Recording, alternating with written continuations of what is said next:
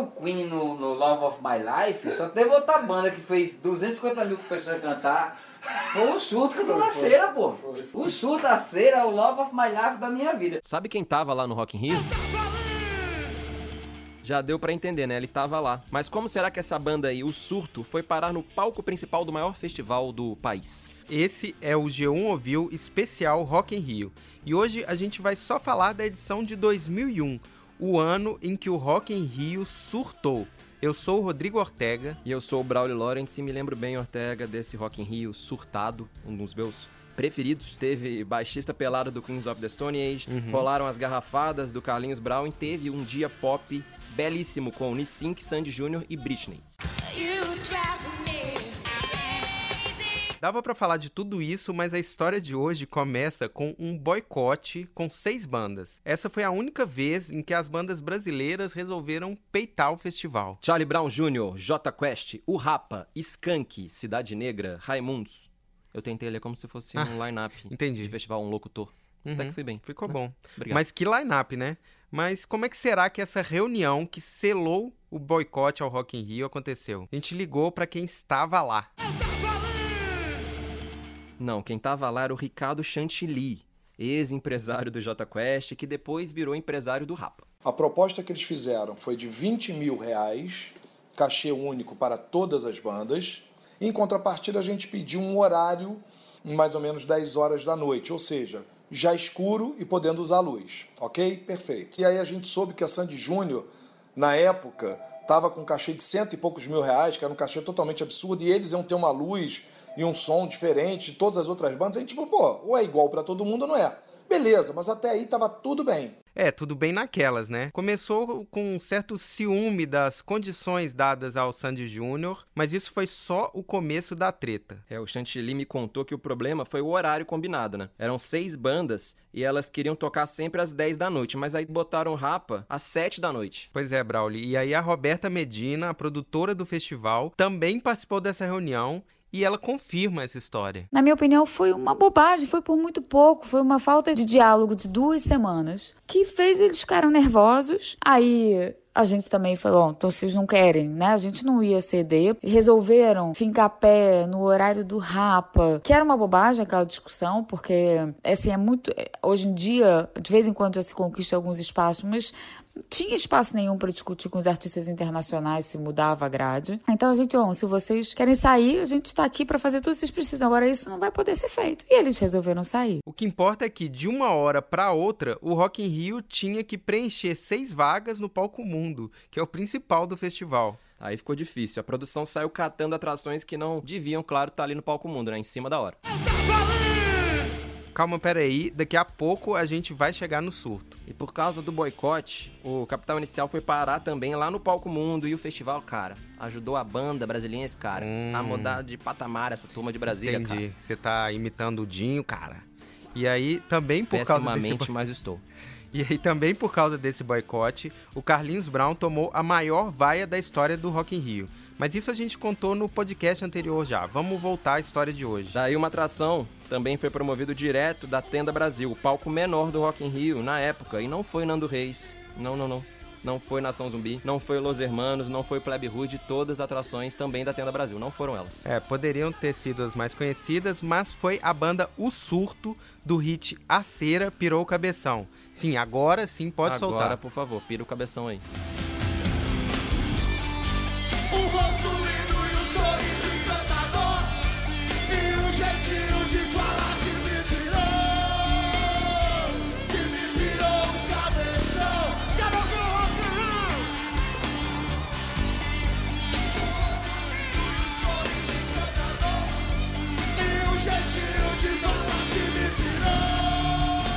O Surto era um quarteto, metade do Ceará, metade do Rio Grande do Norte, e quando eles tocaram no Rock in Rio 2001, a banda tinha apenas oito meses de carreira, e um hit insistente que todo mundo achava que era do Charlie Brown Jr. na época. E eles fizeram o show mais surreal e mais avacalhado da história do Rock in Rio. Mas as histórias sobre os shows são ainda mais surreais. É, eu liguei pro baixista do Surto, o simpaticíssimo Franklin Medeiros, e eu já aviso que ele gravou a ligação ao lado de um amigo lá em Natal.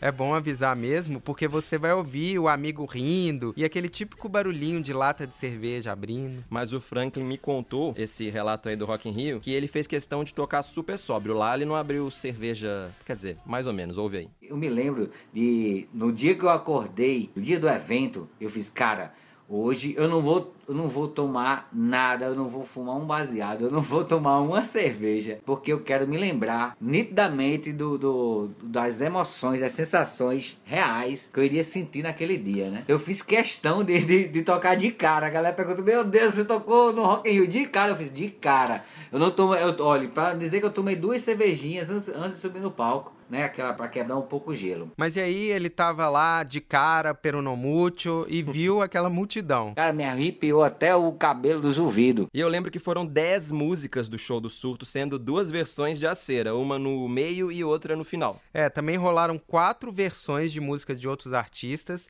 e a principal dela era da banda que ia fechar aquela noite, que era o Red Hot Chili Peppers. Semana passada baterão no meu chevette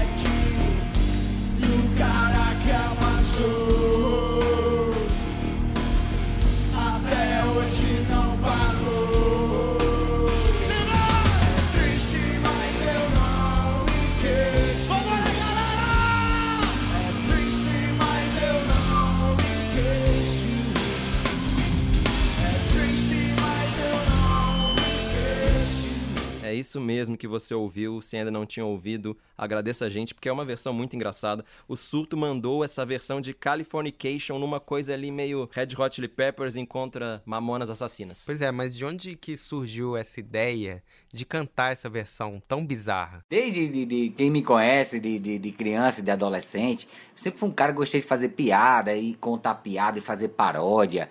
Na escola eu contava piada, fazia show de humor e também fazia música, lógico. É aí, eu gostava sempre de, de fazer versões e paródias. E um dia a gente brincando, cara. E a gente já sabia que ia tocar no, no Rock in Rio, né? Mas a gente brincando naquela coisa. Quando eu- percebi que a, a- a- quando ele falava Tree of Californication, eu assim, vai- eu juro que esse cara tá dizendo é Triste Californication. Aí a galera, caraca, meu, que engraçado isso aí. Mas vamos fazer essa letra aí.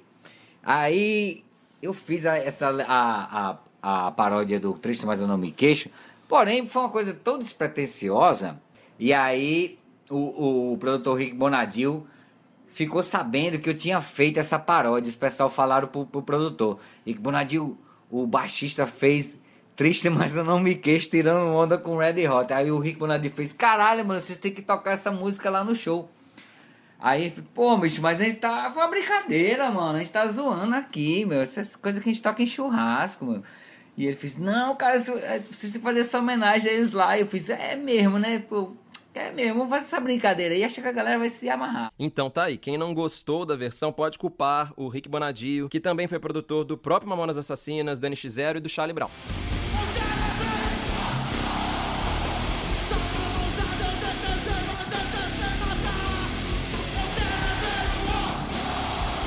Mas o show do surto foi muito mais do que uma versão zoeira de Californication. Porque desde o começo lá já dava pra ver que ia ser um show diferente. Quando o vocalista começou a cantar, a banda percebeu que não tava saindo o som do PA, ou seja, o público não tava ouvindo nada ali dos vocais da banda. Nesse momento que ele tava falando no microfone, o, o- lá no PA, a voz dele não saiu no PA, sabe? E o nosso técnico de PA, o, o nome, o, apelido, o nome dele era Garrafa, o apelido dele, o Garrafa. E ele parecia o Tim Maia, saca? Aquele buchão enorme, assim, gordão.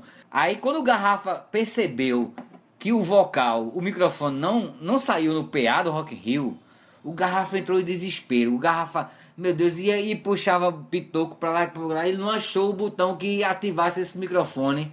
E ele então ele pensou, meu Deus, esse microfone só pode estar desligado. Aí ele achou de ir correndo até o palco pra avisar, a passar e, e da House Mix até o palco pra avisar o vocalista que o microfone tava desligado. Aí aquele gordão começa a correr em direção naquele corredor, em direção ao palco. Quando os segurança viram, cara, segurança pularam no pescoço dele, dando uma gravata. Uma, uma questão de uns 5 a 10 segurança Pum, garrafa, segura o doido. Aí, pá, aí o, o garrafa era pesado e forte, dava uma abraçada assim, voava um segurança, caía no outro lado. E zum! E eu tocando no Rock in Rio, a primeira música, quando de repente eu olhei para baixo e eu vi a confusão, eu fiz, meu Deus, o que está acontecendo? Quando eu reconheci, era o meu técnico de PA levando uma gravata do segurança embaixo do meu palco. Eu fiz, minha Nossa Senhora, meu Deus do céu, aquilo é um garrafa. Aí eu olhei pro lado, chamei o Rode. Era cacique. O cacique, cara, ajuda ali o garrafa, mano. O- Aí o cacique, caralho, que isso, cara?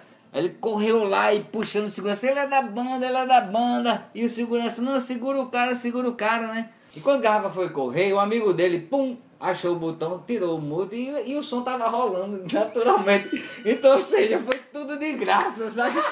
É, agora o Franklin dá essas risadas, mas dá pra ver que ele ficou nervoso demais. E ele ficou ainda mais nervoso em outro momento do show. É, esse outro momento era a parte em que a crítica meteu o pau. O Surto tocou o Red Hot no dia do Red Hot e tocou Pleb Hood no dia que o Pleb Hood tocava naquele palco menor. nos shows pelos interior do Brasil, a gente sempre gostava de tocar Ramones.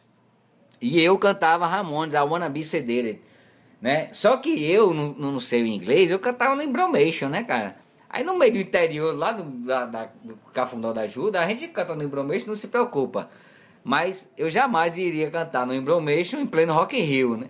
Mandar um inglês no Embromation pra um milhão de pessoas me ver dar risada, dar, dar risada de mim de outra maneira. O que, que aconteceu? No meio do show, o, o vocalista cansou. Ele cansou, ele estava muito cansado, ele era bem gordo na época. E ele cansou mesmo de estar sem ar. E ele resolveu, uma hora para outra, ele dá, dá uma folga e disse: Já sei, vou chamar Ramones. E o baixista vai cantar Ramones enquanto eu descanso. Imagina, ele resolveu improvisar essa no meio do Rock in Rio. Aí de repente ele fez: Quem gosta de Ramones, aê! Hey, ho, let's go! Gente, imagina você puxar esse hino na frente de 250 mil pessoas, brother. Meu amigo, a galera, hey, ho, let's go! Ah, aquela multidão, hey, ho, let's go! Aí eu, que isso? Como pode? Eu olhei pra baixo no repertório, não tinha Ramones, né? Eu olhei pro guitarra, minha nossa, o que que tá acontecendo?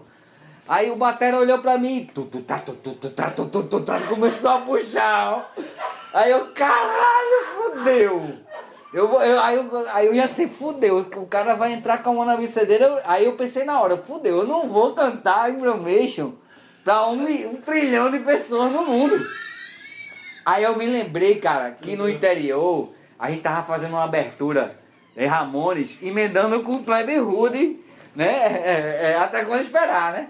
Aí nossa, eu de longe gritando pro, pro batera, assim, no meio, no meio do tu, tu, tá, tá. Eu virei pro batera e, meu irmão, toca Plebe Hood! Toca Plebe Hood!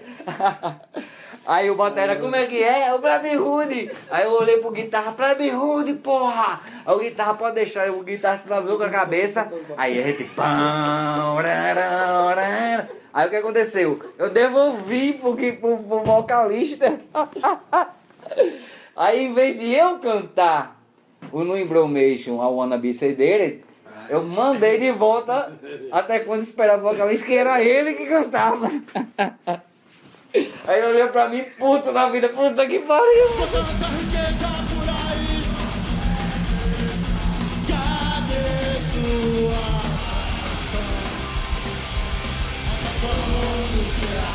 Essa história deixa bem claro como eles estavam ali pra se divertir, né? Era quase uma banda amadora, assim, que mudou o setlist várias vezes, tava nem aí, não tinha música própria suficiente pra encher o show.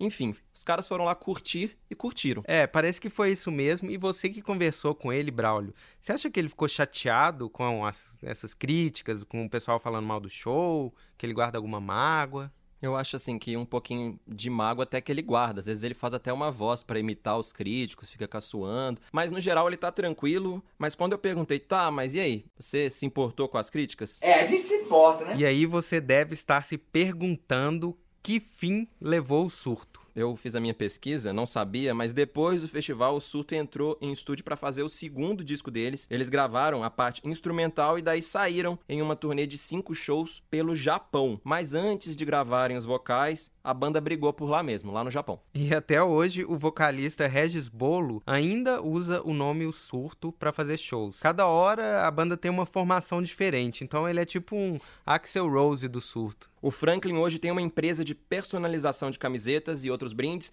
e ainda faz show pelo Nordeste, principalmente ali perto de Natal. Ou seja, tocar no Rock in Rio mudou a vida do Franklin, mas só por alguns meses ali. O cachê do surto dobrou, mas a banda desapareceu logo depois. Mas pelo menos ele tem muita história pra contar. Tem tempo pra mais uma? Acho que tem, né? Tem, tem, vai lá. Eram muitas, a gente selecionou aqui as melhores. Foi um papo excelente com esse rapaz. Nos bastidores, ele me contou que rolou um encontro do surto com o australiano Daniel Jones, o vocalista da então insensada banda australiana Silverchair, que tocava no mesmo dia do Red Hot e do surto. E é uma cena que só podia acontecer no surtado Rock in Rio 2001.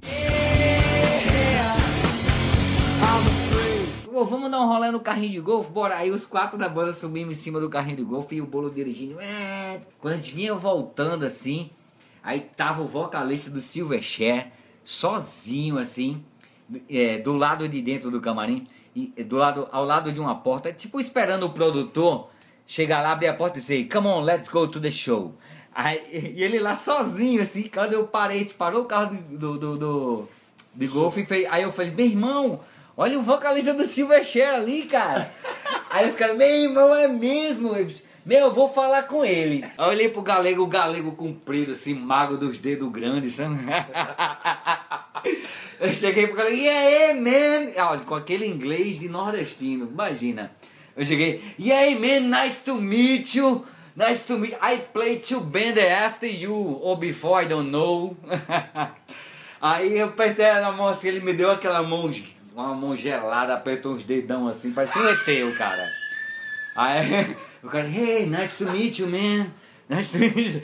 E eu, man, good look to you, good show, nice to meet you. Aí ele, ok. Aí, aí nesse momento entrou o produtor realmente, oh, cara, that's good, eu vou levar ele aqui, não sei o que, papapá. E levou ele, rapaz, aí foi muito engraçado. I'm afraid, I'm afraid. É, isso aí o Daniel Jones não deve ter entendido nada do que Nada. aconteceu, né? Aliás, se por acaso você conhecer o Daniel Jones, estiver passando pela Austrália, tiver alguma chance de esclarecer esse episódio 18 anos depois, por favor, repasse ao Daniel Jones a história desse podcast. É, faça essa história chegar a ele, por favor. Avisa que o Daniel não estava delirando. Ele só foi por acaso parar no ano em que o Rock in Rio surtou. É isso aí. Continue seguindo o G1 Ouviu. A gente tá também no G1, no Spotify, no Google Podcast e na Apple Podcast. Até mais. Tchau. Tchau.